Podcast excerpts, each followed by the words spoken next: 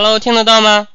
喂喂喂，听得到吗？Hello，啊，各位同学好，这里是智达公务员考试，每天晚上七点四十在八八五六七七九六六三频道为大家带来的面试公益课，我是莫南辉啊。当然，今天晚上因为我电脑的原因延迟了两分钟，不好意思。那么下面呢，我们就废话少说，直接进入正题，看看今天我们要琢磨一下、分析一下、练习一下的题目。这里是今天的第一道题目。你单位新来一个刚毕业的同事，他没什么经验，经常叫你帮忙，有些分内的事还叫你做，然后却在领导面前说是他做的。最近你忙没空帮他，他还不高兴，你怎么办？呃，这个因为我们最近是联考啊，参加联考的省份比较多，呃，脑子稍微进了点水。我是说我的脑子稍微进了点水，就不记得这是哪个省的 考试的题目了啊。反正曾经啊，不一定是去年。曾经考过这个人际题的省份的同学呢，都应该关注一下，因为只要曾经考过，那么再次考的可能性都不低。呃，如果说以前从来没考过，也可以适当关注下，呃，因为有的题型，比如说，呃，有些省份从来没考过情景模拟啊，那么这两年也开始慢慢的考起来了啊，所以话也不能说绝了，说以前没考过，今年就一定不考啊，这个话呢，你安慰一下自己是可以的，安慰考官呢，他不信你这套。好，那么这就是我们今天要面对的第一道题目。有的同学可能是我们这个手机党、呃 iPad 档啊，以及回头还有录音档看不到这个题目，所以我刚才读了一下啊，顺便呢把这个文字版呢发在我们的对话框里面，大家关注关注。好的，那么我看到麦序上有很多积极的同学呀，呃，我有一阵子没上过公益课了，我大概看了一下，我上次上公益课大概得二十天前了。所以我们有很多同学我都很陌生了啊！不管怎么样，我们就直接嗨起来吧。请一加一同学，特别积极的一加一同学来回答一下这道题目。老师能听到吗？可以。你在说话吗？好像我隔了有一分钟了。老师没听到吗？是的，自打你跟我打了个招呼之后，就完全没听到了。哦，应该是这边哈，不好意思，我可以重新打一下吗？好的，你重新答吧。考生思考完毕，现在开始答题。在一个单位里面，我们肯定要跟同事相处，肯定要跟同事齐心协力完成工作。而单位新来同事，作为一个老同事，肯定有义不容辞的责任去帮助他。但是新来的这个同事在领导面前说是自己做的成绩，面对我不帮他还不高兴，这种情况，第一方面我会做一个自我反思，是首先是因为。他做的这些事情是是不是真的是他自己做的，还是我过度的意淫而导致这种错误的想法？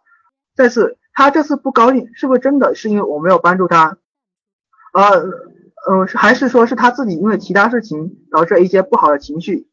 在做完上次以后，在做出上述上述的反思之后，我会利用恰当的时间，比如我们的下班时间，以及下午平时聚餐时间，多跟他聊聊天，他本着秉承着。先做人再做事的原则，跟他聊聊，看他平时哪里做的不开心，自己平时跟他沟通当中哪里有不顺畅的地方，同时也要告诉他，我们作为同事，我会很乐意帮助他，但是新同事来到单位，很多工作可能就要自己开展，他也应该自己积极的学会自己独立起来，去完成自己的工作。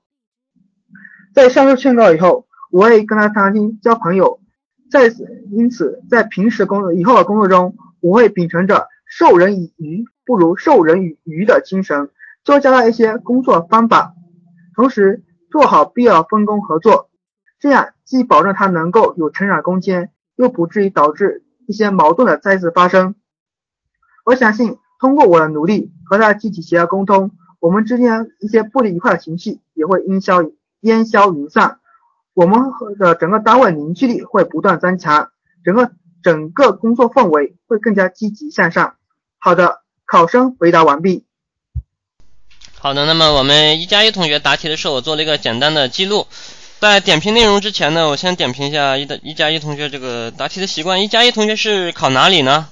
这个先不好意思，因为很久没有来过我们这里了，不太了解啊。考福建，这个。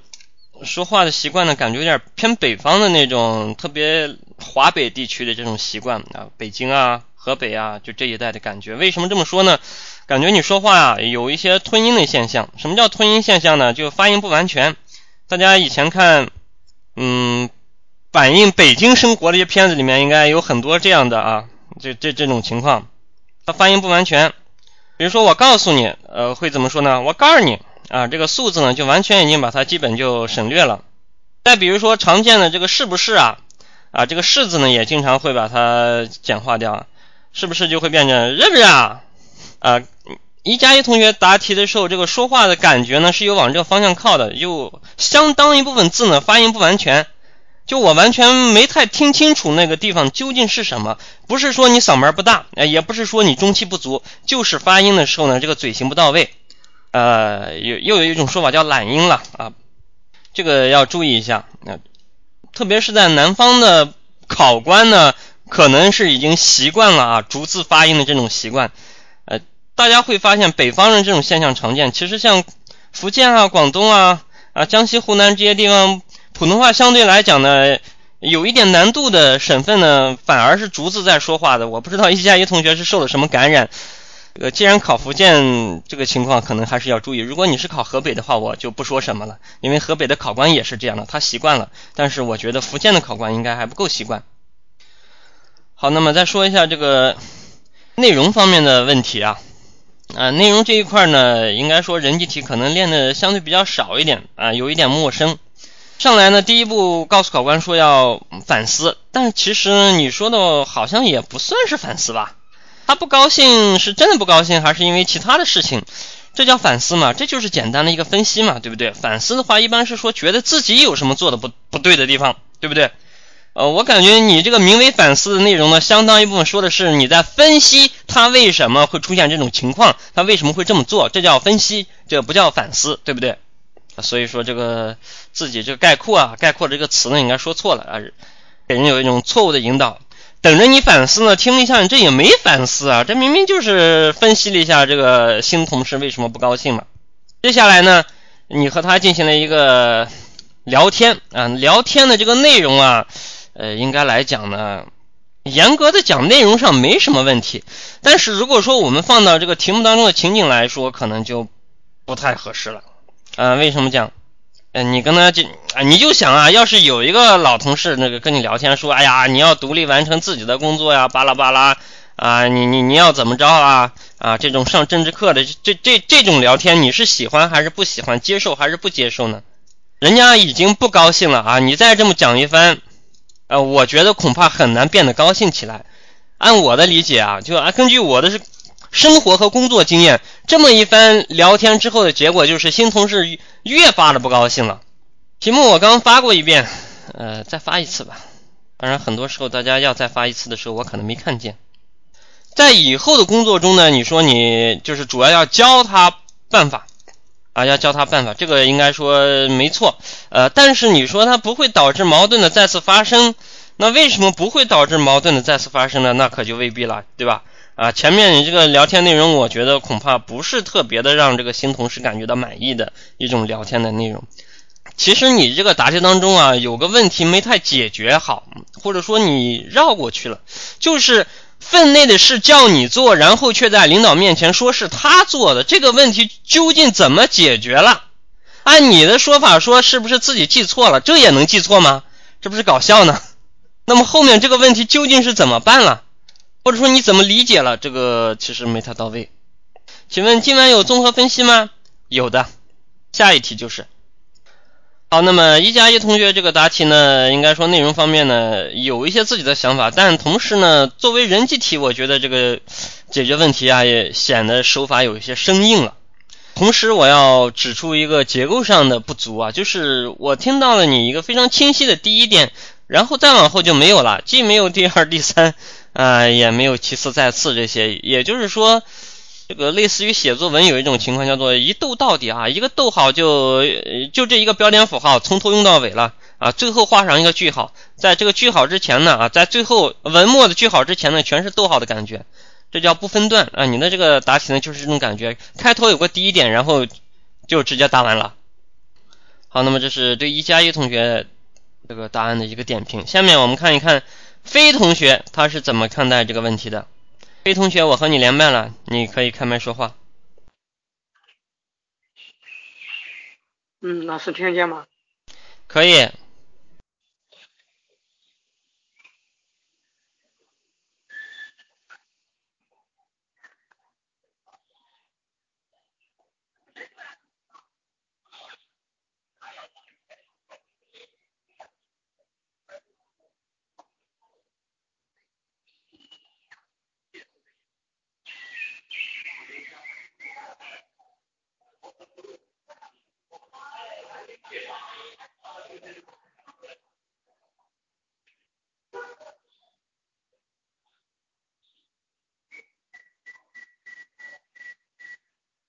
考生开始回答第一题。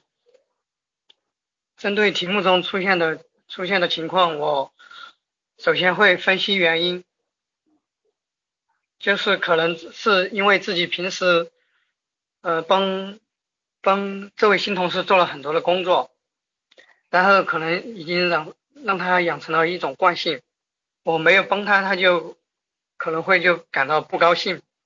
嗯，然后他一一些分内的事我也帮他做了，然后他还在领导面前说是他做的。嗯，针对这个情况，我会找一个合适的时机，比如说下下班的时间，找这位新同新同事进行一个沟通。嗯，第一的话，我会向他说明，作为新同事，我们老同事帮助帮助他是应该的。嗯，但是他自己也应该，也应该要独立去解决工作中的问题，这这样才有利于他积累经验，有利于他提高处理呃业务的能力，也有利于自己一个的成长。如果我什么都帮他做的话，他以后面对同样的问题还是不会。以后的工作中，他应该应该独当一面，也不应该依赖别人。第二的话，他领导他向领导说是他自己的功能哦，是他自己的功劳，但是的话，这我不是跟他，我不是跟你，呃，不是跟他，呃，争功劳，这是因为不利于领导了解他的，呃，实际的一个工作能力，不利于领导给他进行针对性的工作安排。相信，呃，经过沟通之后，以后的工作中我会多跟他进行沟通交流，增进。一个相互的、相互的理解，然后一些他能够力所能及做的事，我会让他去做，呃，锻炼他自己的一个工作能力，啊，相信通过我们共同的努力，也呃也可以让他，让他以后能够更加的融入我们团队，更加的适应适应工作。以上就是考生对这道题的看法。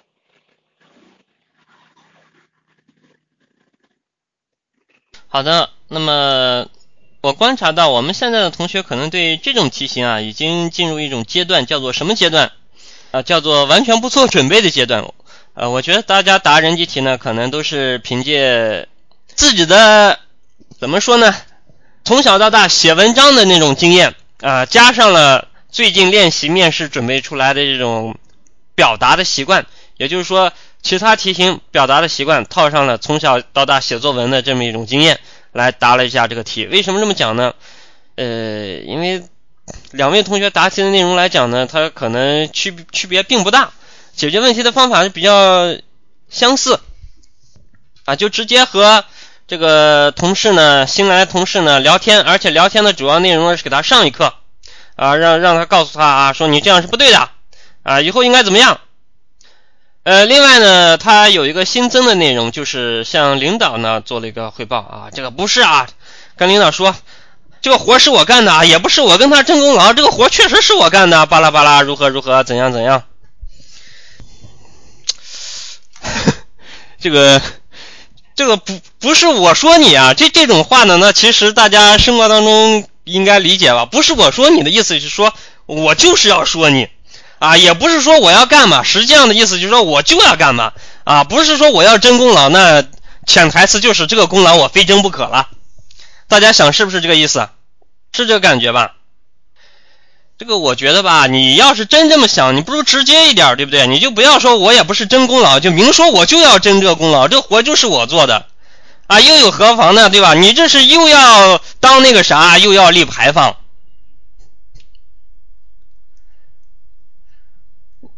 领导也不傻嘛，对吧？你这就是真功劳嘛，你要真就确实是你干的，你就直说嘛，你何必这个，对吧？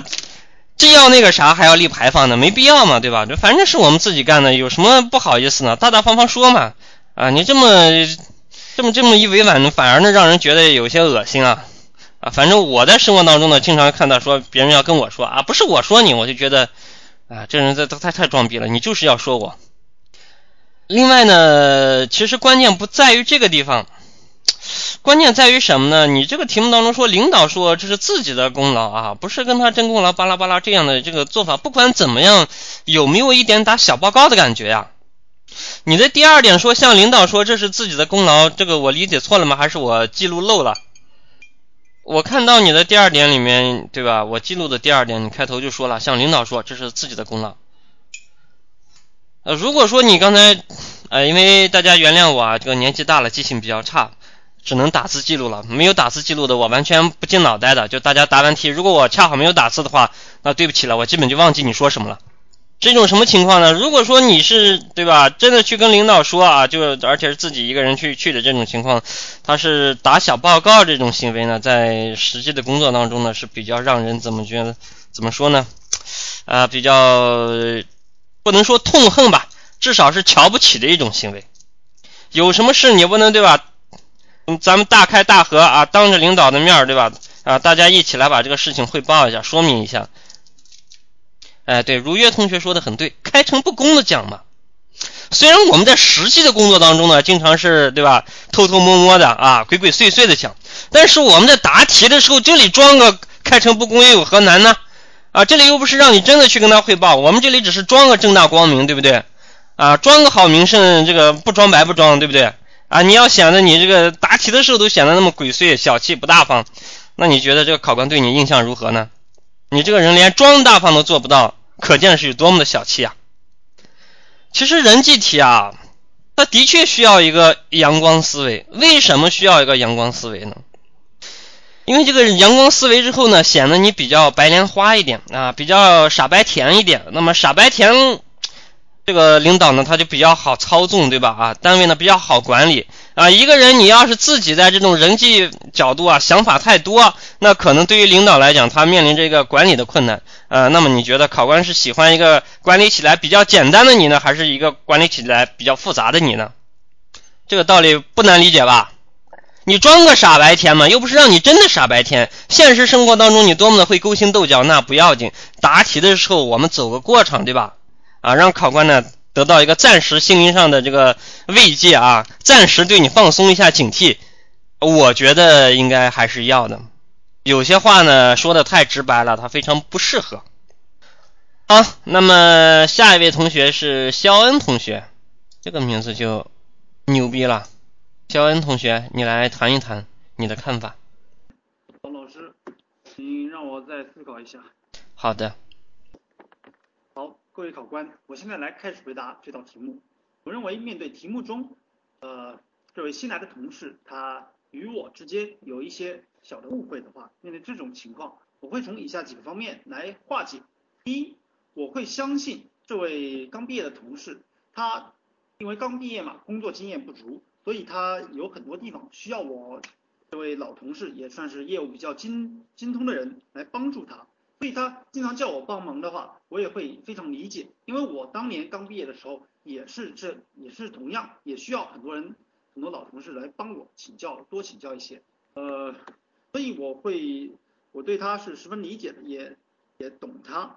然后对于针对于他很多分内的事情还是叫我做的话，那应该正常情况下来说，应该是他对这些事情还不够熟练，也或者他时间上面分配的话可能。不太忙不过来，我我既然已经帮他了，就是刚毕业嘛，就是短期内刚工作的短期内，我一定会尽我的所能来帮助他。但是，那么第二点就是，由于他我帮他做了这么多事情，他在领导面前说他做的话，我觉得是也是情有可原的。毕竟刚毕业的大学生，他们就是有时候会比较急功近利，就是想要。也是，也就是说，上进心很强，想在领导面前表现自己。他呃，我觉得这个也能理解吧。我我认为我遇到这样的事情，我会旁敲侧击的，就是给他一点小提示，但是也不会太明显，因为时间长的话，我相信工作时间长了，大家都会有所理解，就是坚持把自己本职工作做好，也也会公平的对待每个人的辛勤劳动。那么第三，我会找一个合适的时间，或者在非办公的场合下，我与作为新来的同事进行一些交流，请问他。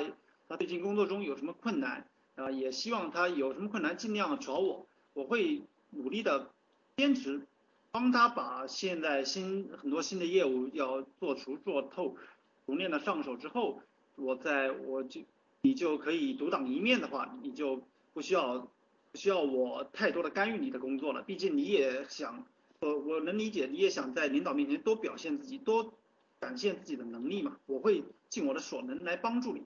我相信通过我和他的对话，他应该能理解我这个老同事是愿意帮助新同事的，一个和善于相处、是很好相处的老同事。那么以上三个方面就是我面对这种情况我会采取的一些措施。而且我相信作为老同事就要多包容、多宽容，坚持自己，呃，团结同事、与人为善，立足自己本职工作，以工作为大局，工作做好就是我。该做的事情，也同时帮助别人。那么以上是我的回答，答完毕。呃，小恩同学答这个题呢，作为一个人机题啊，其实答的相对来讲呢，稍微时间有点久，那这个要注意一下。人机题相对来讲呢，一般答题呢，连同思考时间呢，不要超过两分钟，因为它答的多了，就会像你这样，你会发现有很多个句子，它其实在反复的表达同一个意思，给人感觉呢，就会显得有那么一点点啰嗦。啊，除此之外呢，并没有什么特别的加分的效果，呃，所以说这个地方呢，大家要注意。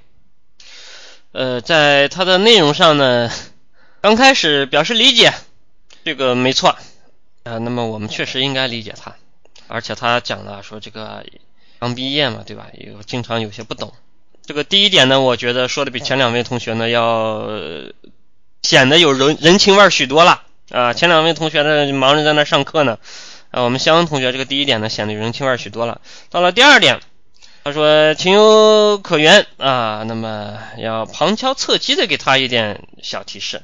旁敲侧击的小提示，可见呢你认为这个他做的确实是不对，呃，不对的话呢，你旁敲侧击的给他一点小提示，那么效果怎么样呢？这个其实也不太好说啊。到第三步呢，你就采取了一个比旁敲侧击。更加有啊明显效果的办法就是直接跟他谈了，啊把这个道理呢跟他讲清楚啊，说尽量的把任务做出做透啊。那么其实这个问题在于你也没有能够很好的解决说呃在领导面前说是他做的这个问题，而且这个你的看法呢主要就是说情有可原，而且对他的评价呢是急功近利啊，就是说虽然是能理解啊，但是这种做法呢还是十分不对。那么在这种，在这种表态下，你后面还能说说我给他一点小提示啊？能理解这个，其实有点让人怀疑你这个人是不是缺乏底线。急功近利这种事情呢，你就是简单的一个理解就完事了啊。他要是对吧，这个说的难听点儿，当了隔壁老王的话，你是不是也能理解啊？有些事呢，如果说按你的这个理，按你的这个方向啊，你认为他是急功近利的话，那其实呢？就不是简单的能理解的问题了啊，而是应该要像前面两位同学那样啊。如果你认为他是急功近利，那么你应该给他上上课了。你这里既然已经认为他是急功近利呢，却又不愿意跟他起一些正面的冲突，这个就显得手腕是不是太过灵活了啊？这个身段比较灵活，这个不叫手腕啊，让人觉得这个立场在哪里，原则哪在哪里？还有个问题是什么呢？最近你忙没空帮他这个问题呢？三位同学的答题当中呢，我觉得好像基本都没太提及。你忙没空帮他，他还不高兴。那么对这种情况该怎么办呢？有没有一个明确的说法啊？虽然说这大家都提到了要教他，但是教他是不是针对你忙没空帮他这种情况呢？啊，我觉得好像缺乏针对性，给人感觉这个题目和你的这个回答呢有没有一个密切的联系呢？好像不太有。一个好的回答呢？应该能够让考官从你的答案当中反推出来原来的问题是什么。如果说你的答案当中呢不太能够反推出来原来的问题，那么就说明你的这个答案呢可能对原来的问题的一些关键词呃疏忽了遗漏了。好，下面有的同学已经讨论了很多啊，那么这个究竟该怎么办呢？下面我告诉大家究竟该怎么办。呃，先预告一下，总的原则呢就一条啊，就是呢表里如一。你说什么就要做什么，不能说一套做一套。啊，嘴上呢要说着理解他，回头呢旁敲侧击。既然你能理解他，你为什么还要旁敲侧击？既然你旁敲侧击了，为什么你原来能理解他？这叫表里不一。那么我们答人际题啊，其实有一个内在的逻辑啊，就叫表里不一啊，不是表里如一。这很多同学都不注意，经常同学们问题就出在这方面。前面呢说着我会原谅他的啊。啊，我还会，我还能做什么呢？我当然选择原谅他啊。后面呢，却那个什么报警的报警啊，啊，还还还是说围堵的围堵啊，啊，还还是上传网络的上传网络。不管怎么样，要把人家搞黑搞臭啊。既然你已经原谅他了，又何必来这一招呢？所以这个表里如一啊，非常的重要啊。不要你现在呢就被考官发现你表里不一，回头对党呢啊说一套做一套，嘴上呢对党忠诚啊，回头呢什么事都干。啊，这样的干部呢，恐怕我们就要不得啊！为了防止以后你祸害人民，那么我们从开始从这入口上呢，就把你给咔嚓掉啊！那这样呢，就更能可以保证我们党的纯洁性。如果你真的要原谅他，你就原谅个彻底，嗯，不要说那个什么原谅完了，回头还啊旁敲侧击，还是上政治课。好，下面我们跟大家讲一下这个情况究竟该怎么办。四马不和，渠道不长，同事之间互相帮助，才能维护团结友好的工作氛围，从而提高工作效率和质量。新同事刚到单位，很多工作方法、工作技巧还不熟悉，我帮他一下是应该的。遇到其中情况，我会按照以下几个步骤着手解决。首先，我会端正心态。新同事经常向我虚心求教，说明他学习态度端正。他的工作岗位上有了成绩之后，能在领导面前勇挑大梁，敢于承担工作责任，更是一种积极向上的表现。我会为有这样肯学、勤学、敢干、能干的同事感到高兴。其次，我会改变帮助办法。对于新同事，我没能在工作方式方法上给予更多帮助，而是直接代替的做法，既是对同事的不负责，也是对工作大局的不负责。新同事为此感到苦恼难过是正常的。因此，我应该舍弃过去那种代为工作的帮助方式，变换为工作方法技能的帮助，从而使新同事更快成长为一个优秀的员工。再次，我会注意工作时间安排。自己过去有空时就帮新同事做事，没空就不帮新同事，说明我自己的工作时间安排的不够合理。这样不但不利于帮助同事，也不利于整个工作大局的正常进行。我要更加科学合理的规划时间，做到既能高质量、高效率完成本职工作，也能帮助其他同事更好的完成工作。最后，我会在以后的工作中和领导、同事保持良好的人际关系，也帮助新同事更快的融入团队、适应工作，从而使我们团队和自己本身都得到更快的成长进步。从大家送的花来看，大家对这个答案是满意的。这个答案体现了一个什么呢？既然我原谅你了，对吧？我就一次性的这个我就原谅彻底啊，对吧？下次呢，你们在那儿忙活的时候呢，我就给你看好门，对吧？啊，送上这个安全套啊，啊，送上这个一些我新新新下载的 AV 什么的，对不对？啊，一次服务到位啊，不要说嘴上说着原谅呢，回头呢再啊，回头再跟人家举报啊，还是报警怎么着啊？这样呢叫表里不一。好，下面我们看一下啊，这个答案当中是这么说的啊，这为什么不怼他呢？啊，这个很简单呀。因为怼他的话呢，是现实中的做法，在答题的时候呢，怼他就显得我这个人呢，他比较没度量啊。另外呢，也确实是没本事。此外呢，还存在一个问题：难道你真的没有错吗？你怼他就说明你自己就觉得自己完全是正义的化身，天使的代表，一点问题都没了。实际上你真的没有错吗？我来给你分析一下，你有没有错？有些分内的事还叫你做，他分内的事你为什么要帮他做？出了这个事情，那么谁负责？你自己有没有错？你自己拍着胸脯想一想有没有错？既然你决定代替他做了，这就是你犯的错。虽然说你觉得你好像对吧，付出了多少的辛劳，付出了多少的辛苦，但的确是不应该的呀。谁的活就应该谁干嘛，这个文字版呢，我们在小班里面有这个文字版提供。我们听公益课的同学呢，可以选择录音，荔枝 FM 幺六七八八五八频道，明天早上就应该可以见到我们今天晚上讲课的录音了。另外呢，你还有个问题，说最近你忙没空帮他啊？你看你这个人是不是闪人了？你要是说你这个没那个本事啊，你就没时间帮，你为什么前面要直接带他去做呢？啊，你你找别人去做行不行？啊，现在你这样说，一会儿有空的时候就帮他一下，没空的时候就不帮他。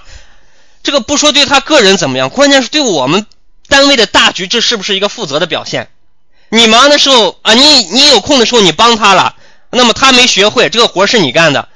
你有这个事情的时候，你比较忙的时候，你没空帮他了，这个活谁来干呢？他又不会干，这不是耽误单位的这个发展大局了吗？你真的一点错都没有吗？你真的要一点错都没有，你放心的去怼他。可是你也犯了不少的错呀，一开始就不对嘛。啊，谁让你住在老王隔壁呢？啊，谁让你整天不回家呢？啊，你要是整天回家看着你老婆，对吧？还能便宜了老王吗？好，我们回到这个题目当中来。首先，你看我第一步干嘛呢？端正心态。新同事经常向我虚心求教啊，你看他说他经常叫我帮忙啊，他没什么经验，经常叫你帮忙。正确的理解是什么呢？新同事经常向我虚心求教。他叫我帮忙呢，我认为是他向我虚心求教，说明他学习态度端正，啊，对吧？那么你看人家这么好学，这岂不是单位的一大喜事，对吧？对单位的发展是很有帮助的嘛。他的工作岗位上有了成绩之后，能在领导面前勇挑大梁是什么？却在领导面前说是他做的，这个实际上你们不要光看到好处啊，也要看到这个问题，要看到风险啊。如果说，你帮他干的这个活你没干好，出了问题，谁来承担责任呢？你看，新同事他在领导面前说是他做的，这就是说他主动的承担起了这个责任。真的出了问题，对吧？一人做事他不一人当啊，你做的事情他来当，对吧？你把活没干好，他来承担这个责任，这最起码呢，这方面呢还是对得起你的。能在领导面前勇挑大梁，敢于承担工作责任，更是一种积极向上的表现。对吧？你你为什么你凭什么不高兴呢？我会为有这样肯学、勤学、敢干、能干的同事感到高兴啊。然后呢，你看这个同事不高兴啊，这个问题要解决。最近你忙没空帮他，他还不高兴，他当然不高兴了，对吧？他自己的本职工作他不会干呀。呃，在你这么一个不靠谱的师傅的影响下，他不会干本职工作啊。你教了他三个月，他还不会啊。他能不难过吗？他能能高兴吗？换你，你高兴得起来吗？啊，一年半载的，你这个师傅呢，一直把你的活直接替你做了啊。哪一天师傅走了怎么办？啊，像最近一样，他忙起来怎么办？你说换成你，你怎么想？你高兴得起来吗？所以说呢，我们应该认识到自己的错误，而且要积极的改正它。对于新同事，我们呢在工作方式方法上给予更多帮助，而是直接代替的做法，既是对同事的不负责，也是对工作大局的不负责。你看，你这里你忙了，你没空帮他了，这不是影响单位的工作了吗？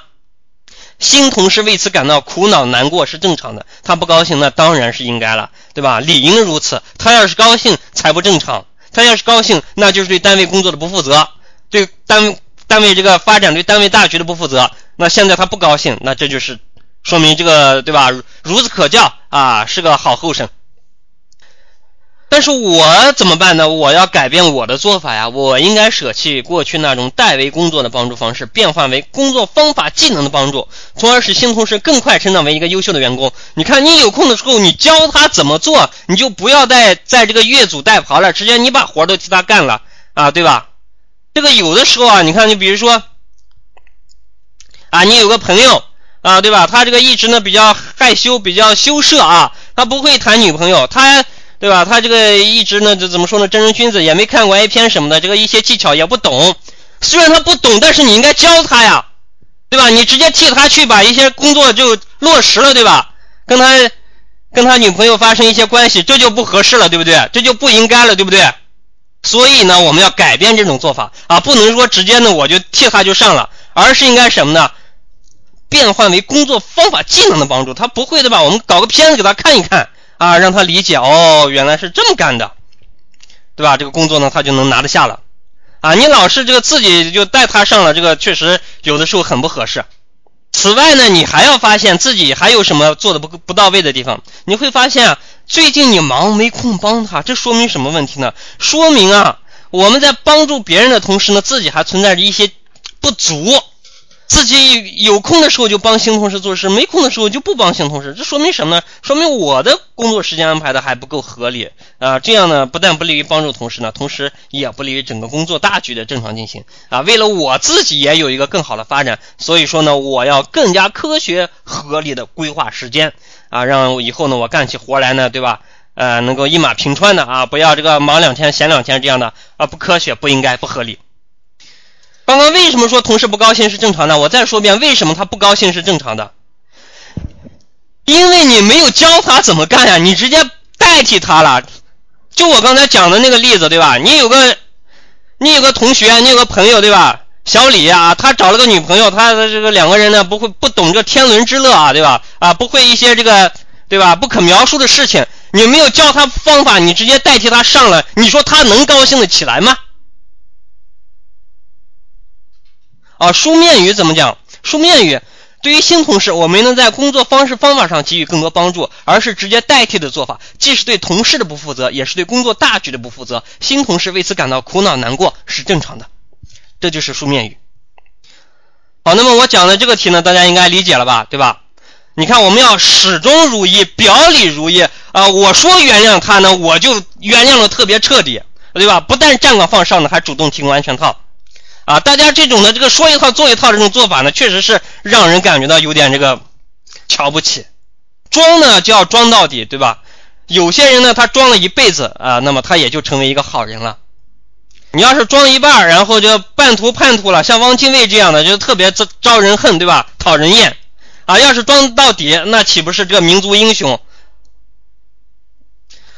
好，这道题目就讲到这里啊。这个时间不早了，顺便打个广告啊，就是大家可能会发现我们这里讲课一些思维啊，一些说法呢，的确和你平时学习过、练习过的方式不一样啊。这是为什么呢？因为这里是智达，对吧？我们用不一套的做法啊，一套不一样的做法。那么想学一个不一样的打法、不一样的做法的同学呢，关可以关注一下我们的报名咨询 QQ 群二九二二五幺二四幺啊。这个报名咨询 QQ 群，除了山西省以外的其他各省的考生呢，都可以考虑我们的小班。正在火热报名进行中啊！今天晚上正好有一期开班啊，下一期呢将在十一号，也就是本周末吧，应该是本周日啊来开班啊，欢迎大家积极的加入啊！除此之外呢，我们的公益课的录音呢，大家感兴趣的同学呢，可以关注一下我们的励志 FM 幺六七八八五八频道。呃，此外呢，想和我个人有更多交流的同学呢，关注一下 PPT 左下角的二维码。或者呢，你可以直接搜索拼音墨南灰，墨水的墨，南方的南，灰色的灰，拼音墨南灰来来找到我来加我。那么，对吧？我们可能有更多的探讨。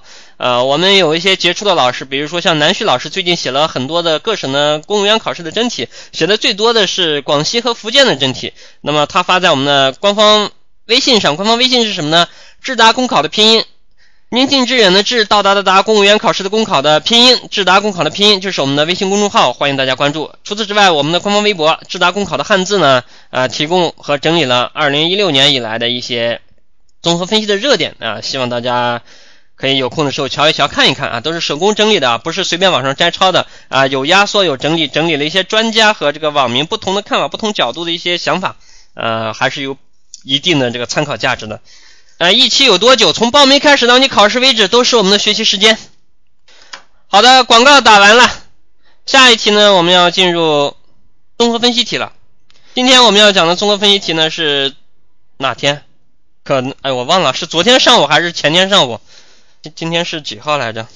今天是六号，应该是昨天上午吧。广东省考的真题，我的记性已经非常差了。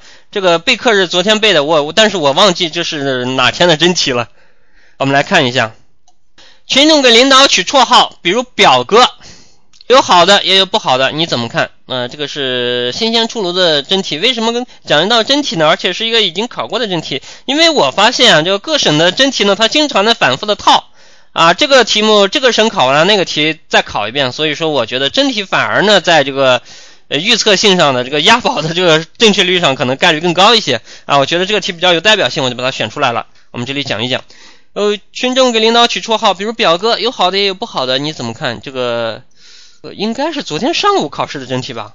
啊，我有点懵逼啊。对，这个是广东今年的省考的真题那么按照我们麦序上的顺序呢，下一位应该是小帕同学来回答这个问题。小帕同学，我和呃我和你连麦了。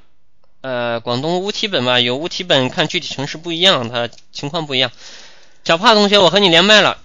喂，听到吗？啊，听到了。啊，我先思考一下先啊，不好意思。好的。考生开始答题。作为一名公务员，党和政府本是以民为本、为人民服务为中心的和一个公职部门和公职人员。对于群众给领导取绰号，比如表哥等问题，呃，一方面我觉得这是对领导的一种亲切，表达出人们对领导的爱戴和热爱。一方面，呃，与此同时呢，在说明了领导肯为群众做实事、干实事，为群众着想。同时呢，另外一方面，这呃不利于领导的权威，容易让人产生对领导拉帮结派或者松拉呃拉帮结派的呃表现，可可能对于领导的一方面的评价不是特别的高。对于此，我觉得，呃，群众给领导取绰号，如果群众呃如果领导真的是为了人群众做实事、干实事，这方面是毋庸置疑的好处。但是领导也要注意一下，维护自己的呃权威，毕竟自己代表的是整个政府、整整个部门。呃，考生回答完毕。这个。我我我有点被惊到了，小胖同学这个回答呢，我一直觉得他只是开了个头，因为很明显这个分析的都还没太深入的时候他就结尾了，这个真的是让我有点诧异。小胖同学这个听口音的话，两广的同学嘛，不管是广东还是广西，这个考试都是迫在眉睫、近在眼前的事情了。这个这这个答题情况可能要主要靠你笔试比别人高很多了。这个说实话呢，就你现在这个答题状况啊，恐怕很难得到一个比较高的分数。呃，这个大家已经发现了，没答完就结束了。我的确被惊到了，感觉只是开了个头啊。另外对题目呢理解有错了。表哥这个绰号大家真的不知道吗？表哥说的是那个对杨达才，陕西省交通厅的前厅长啊，我记得是交通厅啊，哪门子安监局啊？啊，你说安监局就安监局吧。反正是厅级干部，对吧？有一次这个出现一个灾害还是事故来着，他去了现场，关键他是在那儿镇定自若的微笑指挥啊啊！当然也可能不光是微笑，还带着一点放肆的笑。拍了照片放到网上之后呢，网民很愤怒，对吧？死了那么多人，他居然笑得出来。然后大家发现他戴的这个表好像价格不很不便宜。然后呢，再深入挖掘了一下，发现这个杨达才同志啊，在不同场合公开露面的时候。戴的表呢是不一样的，而且呢都是很值钱的啊，各种各样值钱的表，啊，这种事情呢就让大家产生了一个疑问，他哪来这么多钱啊？后来呢，陕西省纪委呢就顺藤摸瓜就把他拿下了，表哥的称号就是这么来的，说的是他有很多的手表，这个绰号是一个好的绰号吗？恐怕不是呀，而且呢，就实际来讲，大家在实际当中听到的大部分绰号恐怕都不是正面吧。对不对？呃，你看有同学想到了房姐、房叔，还有房爷的这样的，是正面的称呼吗？相当一部分不是啊。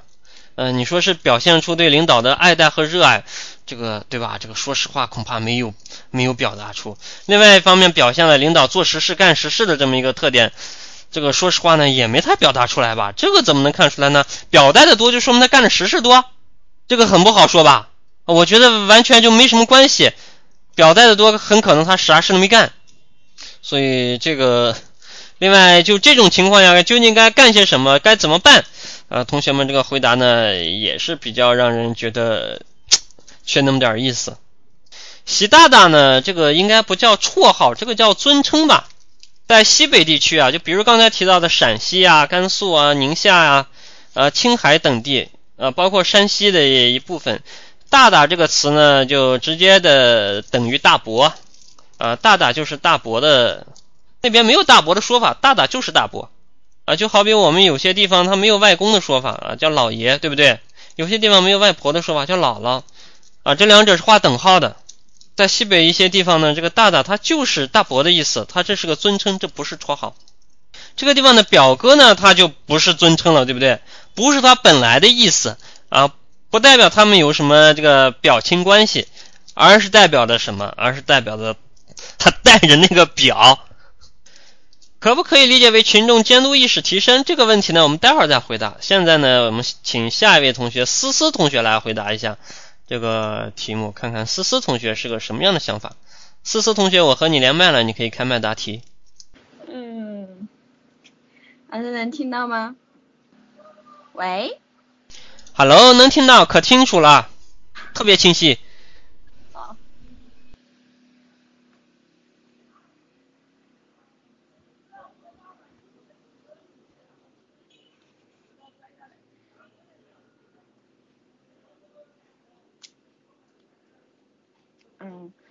考生思考完毕，开始回答我对这一题的看法。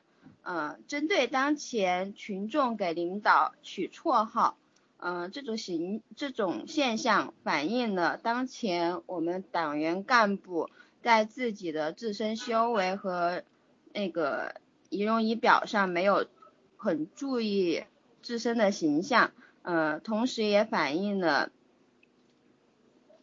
呃当前领导。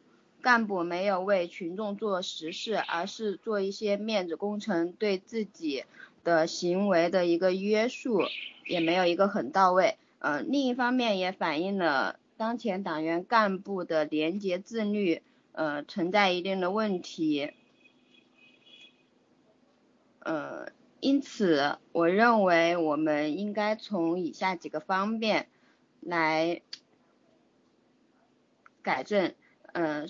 首先，第一个是我们党员干部要加强自身的修养，呃，多学习一些呃准则和条例，加强自身的自律。嗯，在公共场合的时候要注意自己的言行举止和仪表，呃，多为群众做好事，多深入的深入基层。第二，呃，我认为我们。呃，国家应该加强一些对党员干部的考核制度，呃，将他们的一些呃一些自身的一个呃家庭情况和资产进行一个合理的是什么来着？呃进行上报给组织部门，呃，对他们的财产进财产和。家庭情况进行一个有效的了解，呃，看他们的合法收入和了解他们的呃相关的财产收入的情况，呃，第三就是我认为呃我们要加强媒体的监督和群众的监督，呃嗯拓扩宽一些曝光的制度，比如说多进行一些电视问政。或者一些网络的曝光平台，呃，加强对领导干部行为的一种监测。考生回答完毕。好的，那么对思思同学的这个答题呢做一个点评。看到“思思”这两个字呢，我总想起他那个成语啊，“丝丝入扣”。啊，那这一次呢，应该就扣上了我们这个面试的好成绩。好，我们来看一下这个答案啊。呃，总的来讲呢，有同学说是慢性子，的确呢，在表达上呢有一些拖长音的习惯，呃呃呃，这样的情况呢有很多，反映了党员干部在自身修养和仪容仪表啊，你看这种听起来他比较犹豫，不果断，不肯定，不简练，那么这样呢，他对你的答题呢绝对不是一个加分效果。好，那么答题的内容方面呢，有有没有什么问题？这个题目当中有说了，说有好的也有不好的。这个取绰号呢，不光是表哥这种啊，也有正面表扬的嘛，对不对？啊，比如说那个前武汉市委书记、现云南省省长阮成发同志啊，他自己说啊，说当年这个啊网上呢有人给他取绰号呢叫满城蛙啊，他自己呢认为这是对他的这个激励和鞭策啊啊，也就是说他自己认为这是个好的绰号，那么他自己认为对吧？反正还还没抓起来，这这就是个好干部对吧？那么好干部说了他是这是个好的绰号，我们就要认啊，这说明我们这个这叫什么来着啊？我们不光是有表哥这样的干部领导干部对吧？也也有阮成发同志这样的领导干部，你不能一刀切啊，全说是有问题，连题目当中都告诉你了，说有好的有坏的，所以说我们分析的时候就不能只分析坏的，不考虑好的嘛。对不对？你看你后面说的，说当前领导干部没有干实事啊，怎么样了？当前党员干部这个廉廉洁自律存在问题，有没有这种一刀切，对吧？啊，一棍子打死一群人的感觉？应该一定要强调一下，部分有些，懂吗？呃，如果说是我们官方表达的话，就是说一小组啊，一小部分啊，我们大部分这个党员干部啊，领导干部是好的啊，你这个好嘛，对吧？这个这。啊，不管什么人就被你一棒子都打死了，就包括我们的习大大的都已经包括在里面了啊，这样是不是不太合适啊？啊，所以这个用词呢要注意。刚才说了，你这个分析呢只分析了那些不好的领导干部的问题呢，没有分析好的，所以说显得不太全面。提的对策呢也是一样的，加强自身修养，加强考核制度，这个啊还有加强这个监督啊，这说的都是要往死里管的。那么对于一些好事呢，它有什么特点呢？啊，而且这个取绰号本身它有什么特别的含义没有？感觉你后面答的这个对策，感觉就跟取绰号已经没有关系了啊！完全就说，完全把这个题目当成一个说是现在部分领导干部呢，或者说现在领导干部啊存在一些廉政问题啊，对此你有什么解决办法？我感觉你的对策在答这样的一个题目啊，取绰号这个部分呢就已经完全的跳过去了。另外呢，要跟大家讲个道理啊。考官呢，那都是老戏骨啊！大家去看一下，哪一个被抓的大老虎啊，在被抓之前没有那个高谈阔论过这个如何进行这个廉政啊？啊，特别有的啊，像这个万庆良这样的，那简直是声色俱厉，讲的是栩栩如生啊！拍着自己的胸脯说那些捞钱的人，你的良心不会痛吗？人家都是老戏骨了，对吧？大家来这个场合呢，就是来演戏的。你说啥？他完全不会，对吧？你你说要严厉打击怎么样？他完全不会觉得你说错了啊！这方面呢，大家不要有什么顾虑，明白吗？啊，这会儿你不要觉得说考官是贪官会怎么着的，他就是贪官，他也觉得你应该这么说，对吧？大家这个场合难道还能说我不应该对这党员干部实施监督吗？那肯定不应该这么说。你说的没错，只不过他也不往心里去，对吧？他知道你没当真，你也知道他没当真，大家都是来演戏的，但是这台词你得对好了。对吧？过场你得走好了啊！你不能有的人呢，对吧？这个以前呢有个故事就讲的这种事情，本来大家都在走过走过场，认认真真的演戏，对吧？你说你穿了个好看的衣服，大家都说你的衣服很好看，对吧？很漂亮，世界上再没有比较更漂亮的、更好看的衣服了。偏偏有个傻逼说：“哎，这个皇上没穿衣服。”你这就是跟大家过不去了。大家都在认认真真的走过场，老老实实的演戏，你什么意思？啊，对不起，我们的组织不需要你这样的人，你就被 pass 了。这个道理能明白吗？我们答题啊，答的是我们符合党的、符合组织要求的一些这种情况。我们讲的是明规则啊，潜规则是怎么样，不在我们答题的考虑之列啊。讲的是理论上应该如此啊，所以说呢，刚才我们思思同学答的这个对策这部分啊，加强监管啊，加强监督啊，呃，这个倒是没有错。要配合大家一起把这个戏演好了。你要是说不演好这个戏，那就是砸大家的饭碗，对吧？跟大家过不去，下场如何自己想象。好，下面一个是向日葵同学来回答一下这道题目。领导取绰号这种现象反呃反映出群众对领导的一些看法，也侧面也体现了一些群众对政府满意度的情况。这。群众会给政府领导取绰号，也表现了我们领导渐渐的走向了群众，充满了亲和力。但对于这种取绰号的这种情况，嗯，过多的一些不好的绰号，不利于我们建立服务型政府。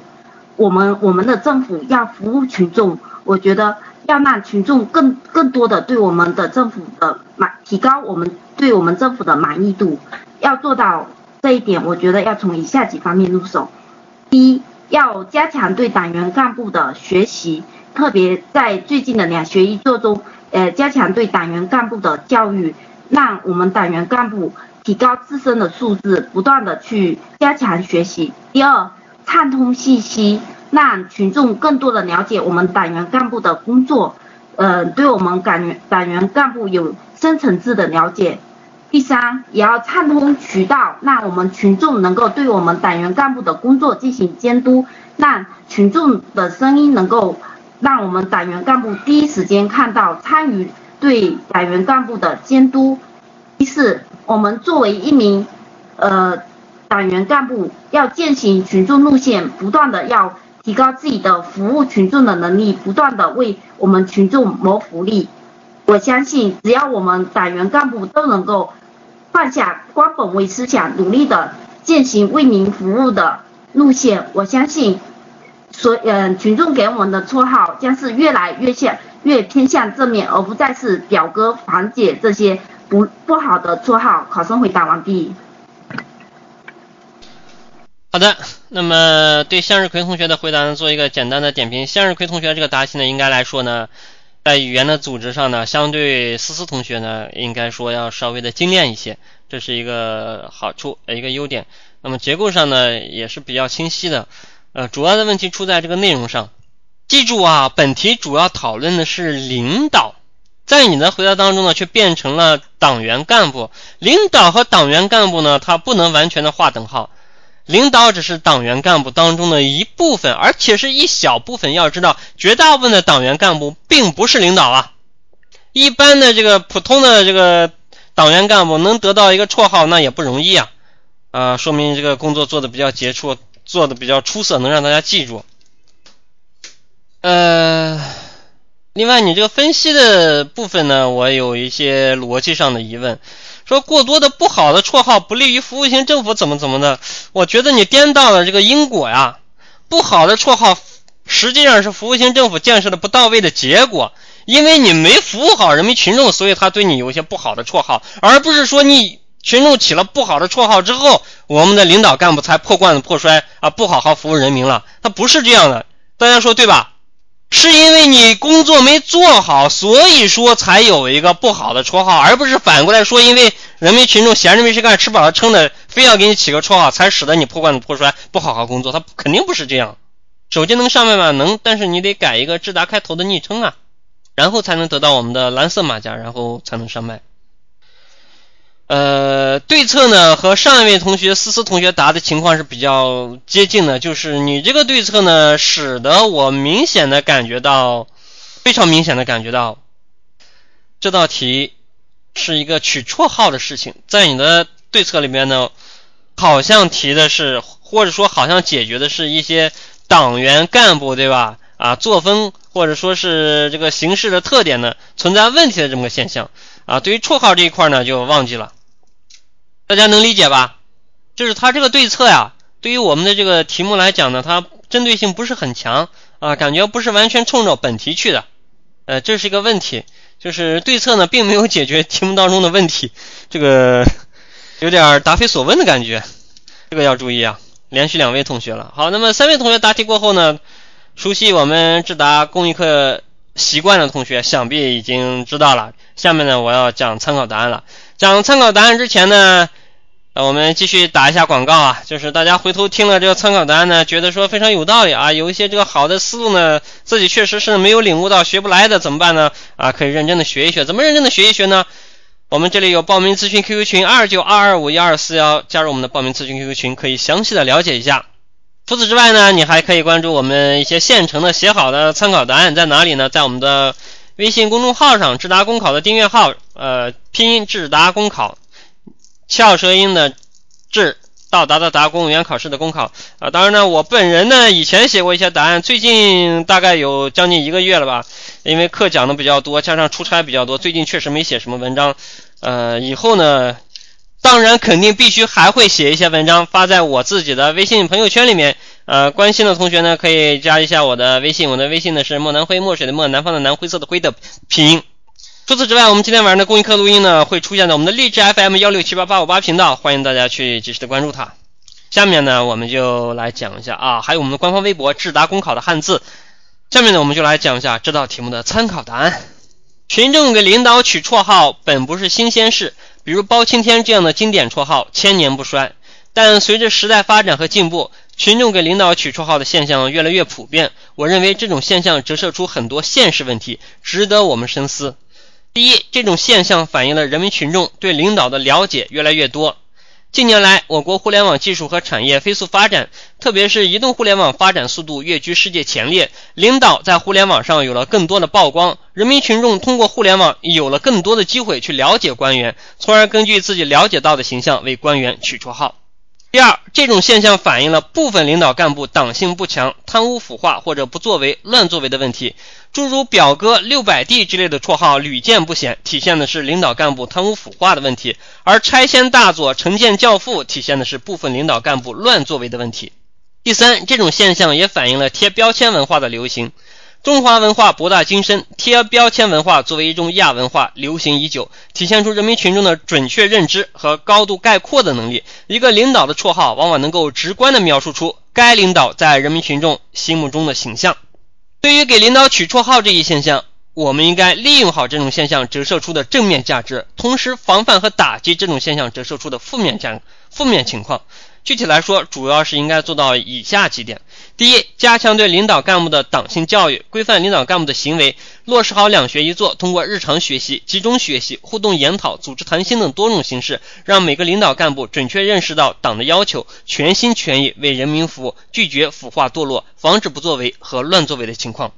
第二。完善管理机制，全面管好领导干部八小时内外的作为。通过建立健全、细化完善相关管理规定的办法，约束领导干部八小时内外的作为。提醒领导干部在网络时代树立全天候接受群众监督的意识，真正做好人民群众的带头人。第三，充分收集群众评价。发挥好群众监督的作用，在对领导干部的日常考核中，主动把社区民意作为重要的考核指标。收集社区民意的过程，要充分利用网络时代信息来源广泛的特点，广泛收集现实和网络的评价，特别是要精准分析群众为领导取的绰号背后的含义。好，以上呢就是这道题目的参考答案。呃，简单的讲一讲这个参考答案它什么意思。上来呢，帽子里面就告诉。考官啊，说这个群众给领导取绰号呢，不是新鲜事啊，啊，古已有之啊，这是中华民族的优良传统，对吧？啊，好的坏的都有，包青天这样的是好的，对吧？什么九千岁啊，立皇帝呀，对不对？呃，之类的说法呢，恐怕就不是特别正面的了。呃，接下来呢，我们要转一下啊，就是现在给领导取绰号的现象越来越多了，那么它。反映了一些问题呢，值得深思。反映了什么问题呢？第一呢，它反映了人民群众对领导的了解越来越多。为什么以前给领导取绰号取的少啊？因为以前对这个领导他不了解，不知道这个领导长啥样啊，很多时候也不知道领导的名字，当然更不知道领导做了些啥。在在这种情况下，你要给他取个绰号，实在是难啊。你不了解他，怎么能给他取绰号呢？啊，所以说呢，这反映了一个问题，就说我们现在这个，特别是互联网呢，发展的越来越快，对吧？啊，领导干部的曝光呢是越来越多了啊，一举一动呢都在人民群众的 放大镜之下了。智达公考二杆子同学，我们看一看二杆子同学，来给二杆子同学发个马甲。好的，那么我们再讲一下这个第二个点，第二个点呢反映了什么呢？反映了部分领导干部党性不强、贪污腐化或者不作为、乱作为的问题。也就是说，很多的这个绰号啊，它都是负面的。啊，负面的这些绰号呢，它体现了一个什么特点呢？就体现了这个贪污腐化啊、不作为、乱作为的问题。表哥六百弟，表哥是杨达才，六百弟是谁？万庆良。拆迁大佐是那个季建业，城建教父啊是那个求和啊。就反正不管怎么样啊，各种各样乱七八糟的这些绰号呢，就。形形形色色、五花八门，体现了不同的问题。不同的问题呢，它都指向了一些背后一些本质上的错误啊。归结起来就是贪污腐化或者不作为、乱作为的这种问题。第三呢，什么？第三呢，这种现象也反映了贴标签文化的流行啊。我们这个中华民族这贴标签啊、总结啊、就取绰号这方面啊，确实是很厉害，对吧？啊，你看大家这这里听课很多男生，对吧？都看球赛。啊，不管是踢足球的还是打篮球的，很多明星啊啊，我们都给他准备好了这个中国特色的啊，形象鲜明生动的一些绰号啊，这是一种什么现象呢？啊，这是中国的一种独特的或者说是特别流行的亚文化，贴边腔的文化啊。这种文化呢，体现了人民群众的准确认知和高度概括的能力啊，就是我们可以通过一个词呢，就把你这个人呢给你精准到位的概括了，对吧？啊，一个表格呢就概括了杨达才的这个特点。六百地呢是说万庆良当年做广州市委书记的时候接受采访说，他说这个广州的房租很便宜啊啊，他住的房子一个月那个珠江好景还是珠江帝景啊，一个月房租只要六百块，对吧？睁着眼睛说瞎话啊，就是就就是这种情况啊，通过一些这个简单明了、特别短的词语呢，高度概括了一个人的特点。他们都叫你苏杂皮，这是概括你什么？哎呀，这个对吧？你要自己总结一下了。那么从字面上来讲呢，恐怕不是什么正面的评价。呃，我要是这个分析一番的话，岂不是对吧？有点骂你的意思。那所以说就省省了啊。另外呢，我们这里主要是体现了对领导干部的一些这个绰号。那么具体这种情况呢，我们说它有好有坏，对吧？我们刚才讲了几点，有的是好的，有的是坏的。好的要发扬，坏的我们要打击和防范。所以说这个对策呢，啊是两方面。啊，一个呢是加强对领导干部的党性教育，这个可以说是好的坏的都有啊。好的让它更好，有则改之，无则加勉嘛。啊，坏的呢就当然要把它改一改，两学一做嘛。让每个领导干部呢准确认识党的要求啊，把我们这个党的信仰给他树立起来啊，全心全意为人民服务啊，就不要说这挂在嘴上，光嘴上说一说，呃，要行动起来啊。当然了，这个对吧？这个走过场的大家都知道啊，没什么鸟用，但是答题的时候要这么说。啊，连这党中央都号召整天要学习呢，我还能说他有什么错吗？他肯定没错。第二呢，说完善管理机制，全面管好领导干部八小时内外的作为，这个是说什么呢？说明在我们这个网络时代啊，这个大家的这个一些绰号呢，有的时候呢，不光来自于你的工作，也来自于八小之外的一些生活啊，所以说大家要注意的更多啊，时时刻刻对自己加强这个要求啊，靠自律呢，可能。很难达到我们所希望的那种效果，所以说呢，我们还需要一些组织上的、纪律上的规范，建立健全、细化完善相关管理规定啊，约束领导干部八小时内外的作为啊，让他一个从头到尾表里如一，在人民群众面前呢有一个好的形象啊，踏踏实实、认认真真、勤勤恳恳的为人民服务。第三呢，充分收集群众评价，发挥好群众监督的作用。这个讲的是什么呢？绰号的作用，就是说我们在对这个领导干部进行评价的时候、考核的时候啊，要尤其特别非常注意一下他的一个绰号啊。一个绰号呢，往往呢能够形象生动的概括了这个领导干部的一些特点啊。这个是什么呢？这是利用了我们这个取绰号的一些它的正面价值啊，也就是说它具有一个非常高度概括。领导干部特点的这么一个作用啊，所以说我们一定要关注这个领导干部的绰号啊，像这个满城挖的绰号呢，还有山西的那个耿拆拆啊，我觉得这些绰号恐怕都不是什么正面的绰号，但是这些干部还没有下去，所以我们觉得这种时候呢，应该可以把它当做正面评价。好，那么这道题目就为大家讲解到这里。刚才有同学提了个问题，说为什么没有总结一下？因为字数有限啊，已经讲了很多了，懒得再总结了。好，那么大家对这道题目还有什么其他的疑问吗？有的话，请尽快的提出。讲的太快了，可以不总结吗？可以呀，我经常不总结，包括我考试的时候也经常不总结。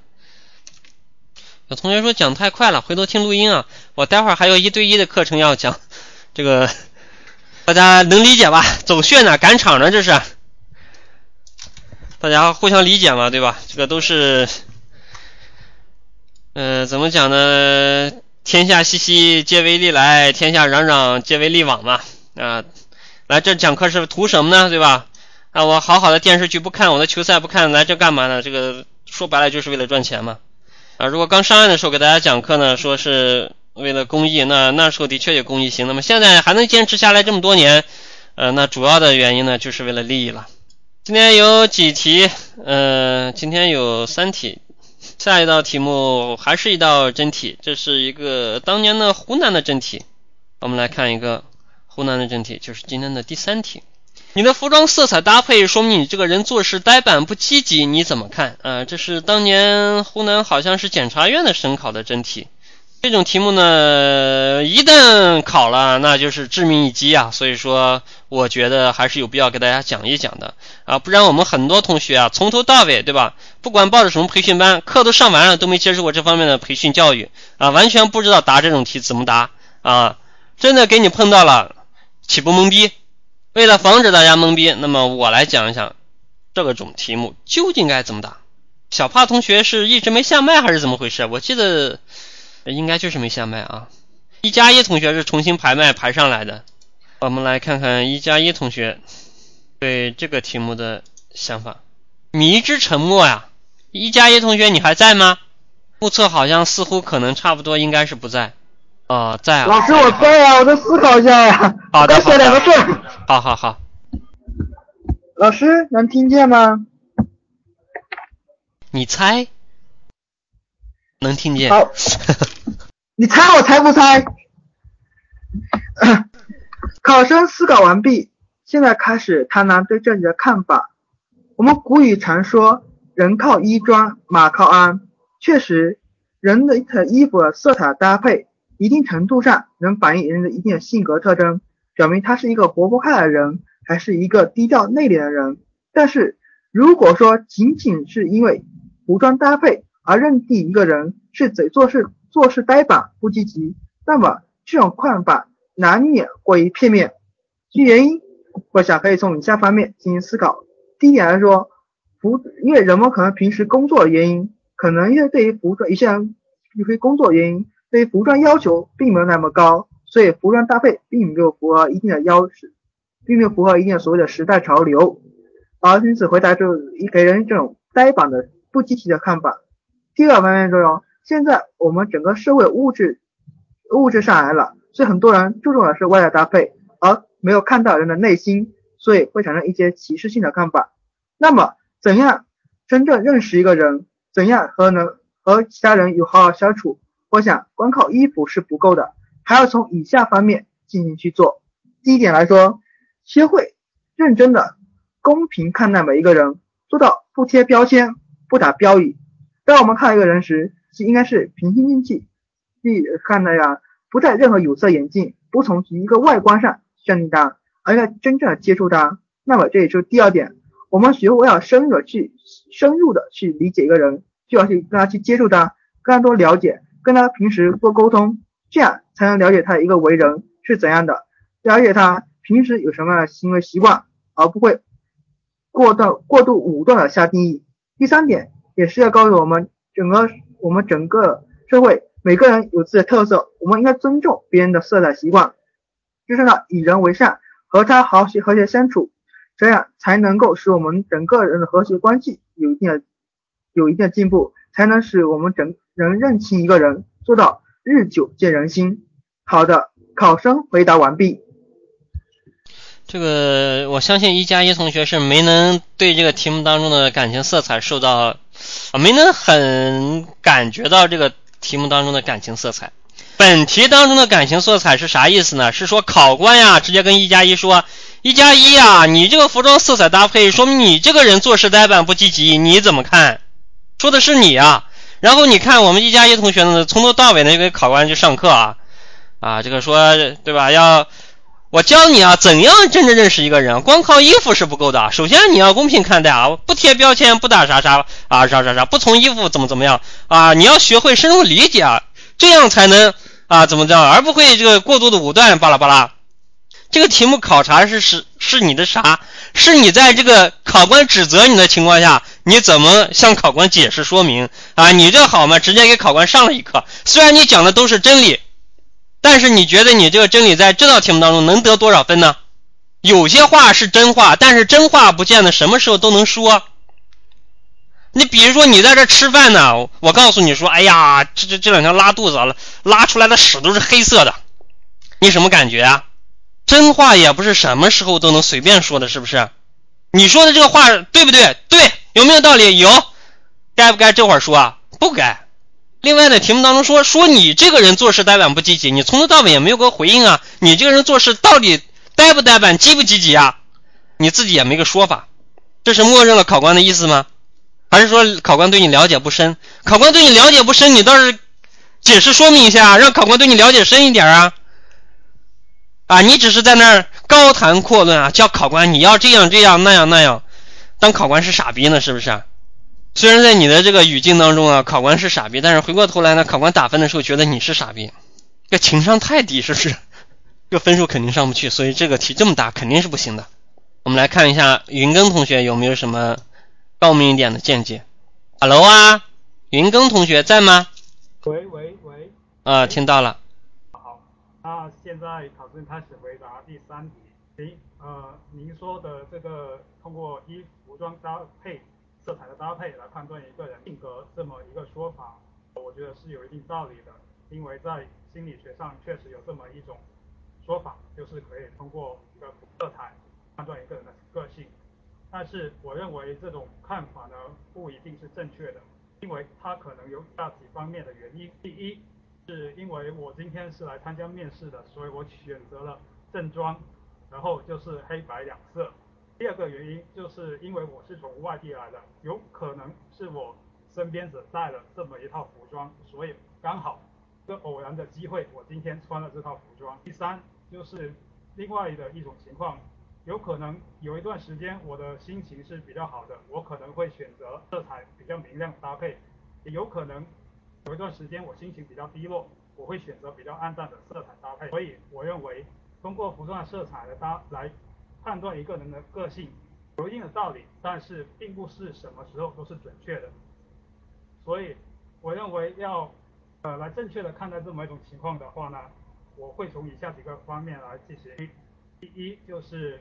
我们要与对一个人有一个深入的了解，通过与他的共处或者说谈话来了解一个人的性格，帮助我们更好的去认识一个人他的一个优点或者是缺点。第二就是通过与一个人的呃一起参加一些兴趣活动，来了解一个人他的这么一种个性以及爱好是否是。活泼的还是说比较内敛的？然后第三呢，关于这个做事呆板跟不积极的问题，我认为，呃，我这个人还是算比较中性的人，呃，所以通过服装的色彩搭配来看呢，是看不准的，还要让我以后呃有机会在您身边办事的时候，您才能呃对我有一个较为深入的了解。回答完毕，谢谢。呃，这个云耕同学这个回答呢，其实结构上跟上一位同学一加一同学答的这个非常相似，在这个语言上呢也没有做一些合理化的这种变化，其实呢效果是很相近的。你看你刚开始呢认为有一定道理，接下来呢话锋一转，但是我认为这种看法不一定是正确的啊，这就是对考官呢脸上来了个响亮的耳光，你们的看法都是不正确的。啊，接下来呢，还是领就开始给领领导上课了，给考官上课了。啊，今天呢，我来参加面试呢，所以选择了正装。啊，这个好像可以理解，但是第二三点就不太能理解了。啊，我是外地来的，有可能就只有这么一套。什么叫有可能？你对你自己的情况不了解吗？你到底有几套？你从外地来，你带了几套？你心里没数吗？什么叫有可能？这是说你自己啊，说你的服装色彩搭配啊。你自己带了几套衣服，你没数吗？你说有可能选择了这么一套。第三个说有可能心情好、明亮的时候呢，这个然后说心情不好的时候就选选择这个比较黑暗一点。那你的这个潜意识、潜台词，今天心情不太好了啊，对吧？参加面试呢，对吧？这个为党国接受党国的考验的时候心情很差啊，看见考官了心情很差，不想和他们说话，是不是？是这个意思吗？当然可能不是，但是我们说这个礼下不正官。瓜田不纳履，什么意思呢？瓜田李下呢，可能会有让人有一些误会。你说的这个话，明显是很容易让人有误会的嘛？啊，你这个色彩明亮，心情不好的时候就选择这个色彩灰暗的一些啊，色彩暗淡的一些衣衣服，这啥意思啊？看见考官就就心情不好。然后接下来呢，这个跟那个谁的问题一样啊，一加一同学的问题一样，就是不要尝试着给考官上课，好吗？告诉考官说正确看待啊，要对一个人有深入的了解，要通过谈动作呀、谈话这些来来了解啊。第二呢是通过一起参加一些活动来了解。就感觉呢，考官呢坐在了课堂上啊，坐在了小学课堂上，数学老师翻开了课本啊，指着黑板上画了两根大大的棍，告诉大家：今天呢，我们来学习加法，一加一啊，五以内的加法。你讲的这些道理，考官真的不明白，真的不懂得吗？有一些比较高端的道理呢，你讲一讲，像综合分析题那些道理呢，讲一讲，体现了你的一个水平。如果说一个人在你面前故意讲一下大家都知道的道理，那你有的时候就怀疑这个人是不是侮辱你的智商了。假如说有个人在你面前认真的告诉你说，这个人呐，应该饭前便后要洗手啊，特别是这个便后呢要洗手。啊，我们这个进出房间呢，声音呢不应该太大。他没有说你，但是他在你刻意在你面前刻意讲这些道理的话，你觉得他是什么意思？对吧？假如说你是个女生，啊，有的人在你面前呢讲呢，说这个女生呢还是应该要，对吧？注意一下这个作风问题，对吧？啊，不能太和男生这个勾勾搭搭什么的。这道理大家都知道，他在你面前专门讲这个什么感觉？喂，大家没反应吗？能理解我说话的意思吗？我在讲一个道理啊，讲一些特别简单、特别初级的，大家都知道的人生道理呢，经常呢可能是被认为啊，容易被别人认理解为他在这方面有问题，懂不懂这个意思啊？别人要专门跟你强调说你饭前便后要洗手，恐怕意思就是说你这个人饭前便后怎么不洗手呢？啊，别人要跟你说这个作风的问题呢，要应该注意一下，可能就是说你这个人作风有问题，对不对？你现在跟考场上跟考官说这个。判断这个人怎么样啊？要跟他接触来了解啊啊！呆板不呆板，积极不积极呢？要一起来参加一些活动，那是不是就说我们这些考官呢，都是坐在办公室里面啊，毫不了解下属的啊？就完全的这个凭这个衣服来判断这个这个这个考生，或者说判断这个下属的一些实际情况呢？对不对？你你讲这些太基本的道理，真的有的时候呢，感觉是在侮辱别人的智商。啊，别人跟你讲的时候，你也感觉到受到了一种侮辱，虽然没有明说，但是什么意思，大家都明白，对不对？说这个钱呢是大家的啊，大家啊不应该随便乱花。那要专门对你讲的话，那想必意思就是说指桑骂槐呢啊，说你就是乱花钱了呗。好，这个道理呢讲到这里，下面我们看一看下一位同学，哎，又到了思思同学的回答，下面请思思同学来回答一下这道题目。思思同学的内心是拒绝的，是不是？不是，我在做别的，在听课，怎么突然到我了？嗯，好，我我再看一下。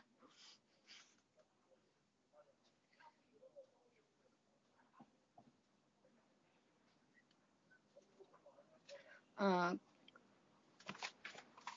考生思考完毕，开始回答我对最后一题的看法。嗯，针对题目中。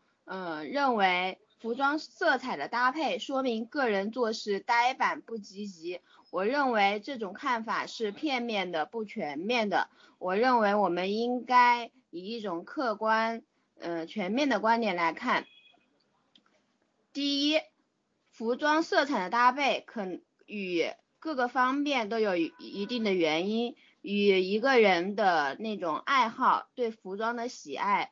或者是他当天的心情有一定的关系，因此，呃，我认为服装色彩搭配在一定的程度上能体现一个人的一个精神面貌和他的一个嗯为人处事的一个情况，嗯，也反映了他一个做事的一个方面。第二，我认为，嗯，评价一个人做事。是否呆板不积极，它是多方面的原因造成的，不一定只是反映在服装色彩这一单方面。嗯，一个人的做事与他的一个自身的能力和积极性和他的一个呃知识储备是有一定关系的。所以我认为我们应该从以下几个方面来看待呃做人呃也全面来分析嗯。对人的一个评价，呃，第一，首先，首先要看这个人他的一个整体的精神面貌，嗯，他在整个人做事方面是否积极主动，嗯，第二，我们可以从一些工作的细节上可以，呃，观察这个人的一些能力，第三，呃，我们也可以从他的一个整体的搭配上了解他这个人。呃对整个呃整个自己的服装的一个呃协调的能力和对自己仪容仪表的一个重视的程度，呃，所以我所以因此，呃，我们在对人做人做事的评价中，不能以单方面来评价，我们应该全面的来综合的分析，才能对呃对自己有一个客观的综合的一个看法。考生回答完毕。正如同学们所说的，思思同学这个回答呢，也是一上来呢就尝试给考官上课了，这个确实是不太不太可以呀！啊，这种看法是片面的、不全面的啊！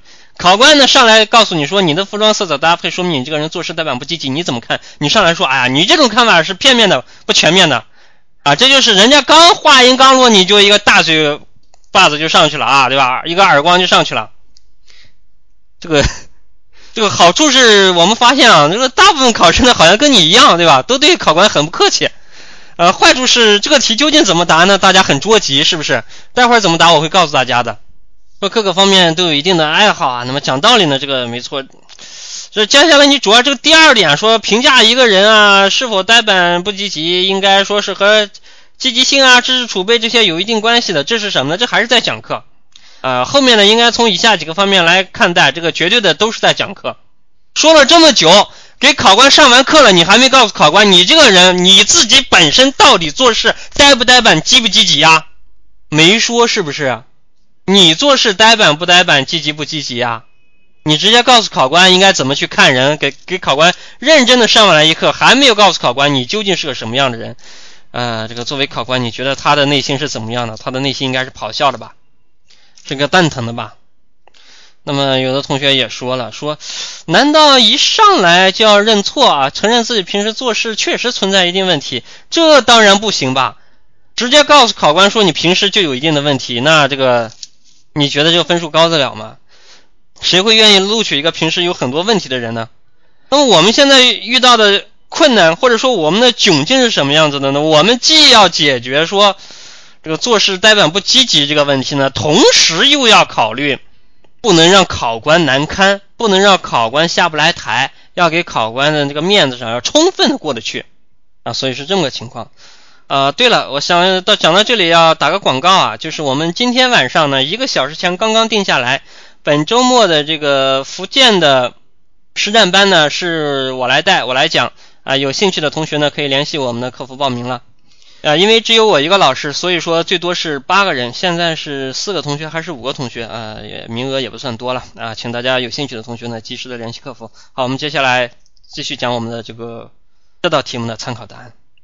这个不是人际题，这个其实本质上呢是一个自我认知和 应急应变的杂糅的题目。这种杂糅应该比较少见。好，下面跟大家讲一下这道题目究竟该怎么回答。参考答案来了。感谢考官对我衣着的关心和指点。服装色彩搭配是一门审美的学问，体现一个人的品味，也反映着人的气质和性格。今天我的服装选择现在这样的服装搭配，主要是考虑以下几点原因：中华民族传统美德是我国文化的瑰宝，我认为作为一名准公务员，应该努力践行这一瑰宝。我年纪较小，性格活泼，为了更好地体现温良恭俭让五常之道，在着装时刻意选择了我认为较为稳重大方的色彩搭配，用来中和自身较活跃的性格特点。公务员群体是政府形象的代表，为了体现政府庄严、肃穆、稳定、大气的特点，据说一般公务员着装规范建议色彩搭配与政府形象相一致。我认为这种说法有一定道理，因而，在选择服装色彩搭配时，放弃了自己平时的习惯，以一名公务员的标准要求自己，选择了更符合着装规范的搭配方式。现实当中的我喜欢参与各种积极向上的活动，比如各种知识竞赛、技能比武以及文体活动，并获得过一些奖项。以前的老师和同学评价我做事积极、敢于创新。今天的服装色彩搭配没有完全体现出我的行事作风，可能引起了一些误会。在这里，我再次感谢考官给我机会加以说明。如果我有幸成为一名公务员，我会在严格遵守部门着装规范的前提下，选择与自身年龄、身份以及着装场合相适应的服装色彩搭配。在工作中，我可以继续积极做事，并在法律法规、部门规章允许的范围内大胆创新，勇敢探索，为更好的为人民服务打下基础，积累经验。好，这个就是参考答案。下面呢，讲一下这个参考答案的为什么这么讲，或者说参考答案它代表了些什么。第一句什么？感谢考官对我衣着的关心和指点，这是个礼貌。你看，考官对你说了，说你服装色彩搭配，说明你这个人做事呆板不积极，你怎么看？啊，考官能这么评价，说明考官留意了我的服装色彩搭配啊啊，这是对我的关心。同时呢，说我这个人做事呆板不积极啊，给我一个机会来解释说明，这实际上是什么呢？是在指点我呀。那么考官这么关心我，这么指点我，我难道不应该感谢考官吗？所以呢，上来第一件事，先感谢考官，对吧？这最起码的是一个礼貌问题。然后呢，你看服装色彩搭配是一门审美的学问，体现一个人的品味，也反映着人的气质和性格。这是啥呢？这是对这个服装色彩搭配，说明你这个人做事代表不积极，赋予了科学的含义，赋予了科学的含义。服装色彩搭配是一门审美的学问，赋予这个科学的含义是干什么呢？是拍领导马屁，而且拍的比较这个委婉啊，不太明显。考官说的对。啊，我不是说你说的对，而是说他有一门科学是这样的。我没有直接说你这个是科学，你自己对号入座，自己感受一下，对不对？啊，我这句话放在这里有什么深意呢？那意思就是说您讲的很科学，这就是一个不露痕迹的拍了这么一记。接下来呢就要解释了嘛。那么你考官呢觉得你。你既然说我这个讲的很有道理啊，你都已经承认了，说这个服装色彩搭配呢是个审美的学问啊，体现了人的品味，也反映着这个气质和性格。为什么你还要这么穿呢？还要穿个体现这个呆板不积极的衣服呢？啊，那么我肯定要解释一下了。为什么呢？啊，因为这个中华民族传统美德呀，它啊有个温良恭俭让的这么个说法，对吧？古代人穿衣服呢啊，大家可能已经发现了，颜色都比较。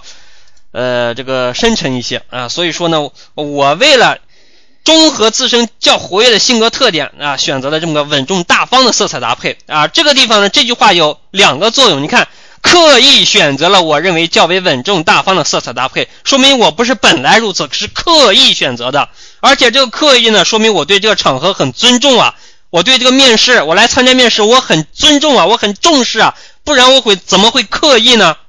然后还有这句，用来中和自身较活跃的性格特点，这是偷偷的、悄悄的、暗戳戳的告诉考官，你看错人了，我不是呆板不积极的人，我是非常活跃的。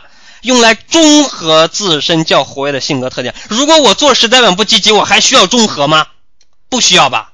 这个呢就不露痕迹的、非常不明显的告诉考官，虽然你很有道理，但是你看错了啊。这里在解释。后面什么呢？后面讲了另外一个原因，公务员群体是政府形象的代表，为了体现政府庄严肃穆、稳定大气的特点，据说，对吧？不是我说的，是据说，我听说，听别人说，一般公务员着装规范建议色彩搭配与政府形象相一致。我认为这种说法有一定道理。也就是说呢，我其实呢，啊，也不是说我自己一定非常倔啊，我我怎么样一定要非常穿成这样，是我呢有的时候，对吧？可能说。呃，这个偏听偏信了啊，有的时候这个对吧，确实是没在我们单位熏陶过，有一些这规矩呢还不太了解啊，偏听偏信了嘛，那误解了说我们相关一些要求，那么考官是不是应该给我一个机会呢？我据说嘛，对不对？据说一般公务员着装规范建议色彩搭配与政府形象一致啊，你看我听说是有这么回事情啊，我为了。说按照公务员的标准来要求自己，所以说呢，放弃了自己平时的习惯，选择了更符合着装规范的搭配方式。告诉考官，我今天穿成这样的，主要呢还是说，真的是为了加入我们这个公务员这个群体啊啊，并不是说我自己平时就是这样呃穿衣服这么人，我穿衣服呢还是比较这个怎么讲呢啊，就比比较活泼一点这这种啊，我为了和我们的政府形象和我们的面试场合呢相一致啊，吻合我们这种气氛，对吧？跟我们这个气场相搭配。啊，我这个选择了这么个情况，对吧？用古代的话叫什么呢？请大人明鉴啊！我都都都这样了，是吧？这个不是不是我的本意啊！啊，我这是拍马屁拍到马蹄子上了，请大人给我一个机会呀！啊，对吧？我是冤枉的，没错。我哪知道您不喜欢这样的马屁呢？接下来呢，解释完这个衣服色彩的问题之后呢，讲一讲自己到底是怎么样的人。现实当中的我喜欢参与各种积极向上的活动，比如各种知识竞赛、技能比武以及文体活动，并获得过一些奖项。这说明什么呢？这用事实来告诉考官，我是一个做事积极的人，我是一个不呆板的人。请注意，有一句话说，并获得过一些奖项。我如果不积极，我如果呆板的话，怎能获得奖项呢？